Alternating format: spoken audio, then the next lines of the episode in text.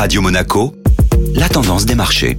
Radio Monaco, la tendance des marchés avec Société Générale Private Banking. Bonjour Delphine Michalet. Bonjour Eric. Petite forme pour les bourses européennes qui sont préoccupées par l'inflation. Oui, les marchés actions européens ont clôturé proche de l'équilibre hier, soucieux de la progression plus forte qu'attendue de l'inflation aux États-Unis le mois dernier. L'accélération de l'inflation vient raviver le débat sur un resserrement plus rapide que prévu de la politique monétaire américaine.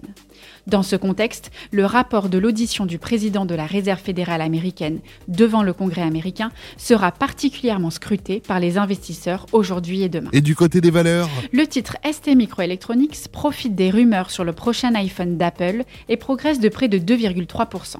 Le groupe Apple a demandé à ses fournisseurs de fabriquer près de 90 millions d'unités de son prochain modèle. Ce chiffre représente une hausse d'environ 20% par rapport à la moyenne des lancements des modèles précédents. La plus forte hausse du CAC 40 est signée par le titre ArcelorMittal qui clôture en hausse de 2,5%, portée par la recommandation à l'achat d'un broker. Bonne journée. Merci Delphine. Société Générale Private Banking Monaco vous a présenté la tendance des marchés.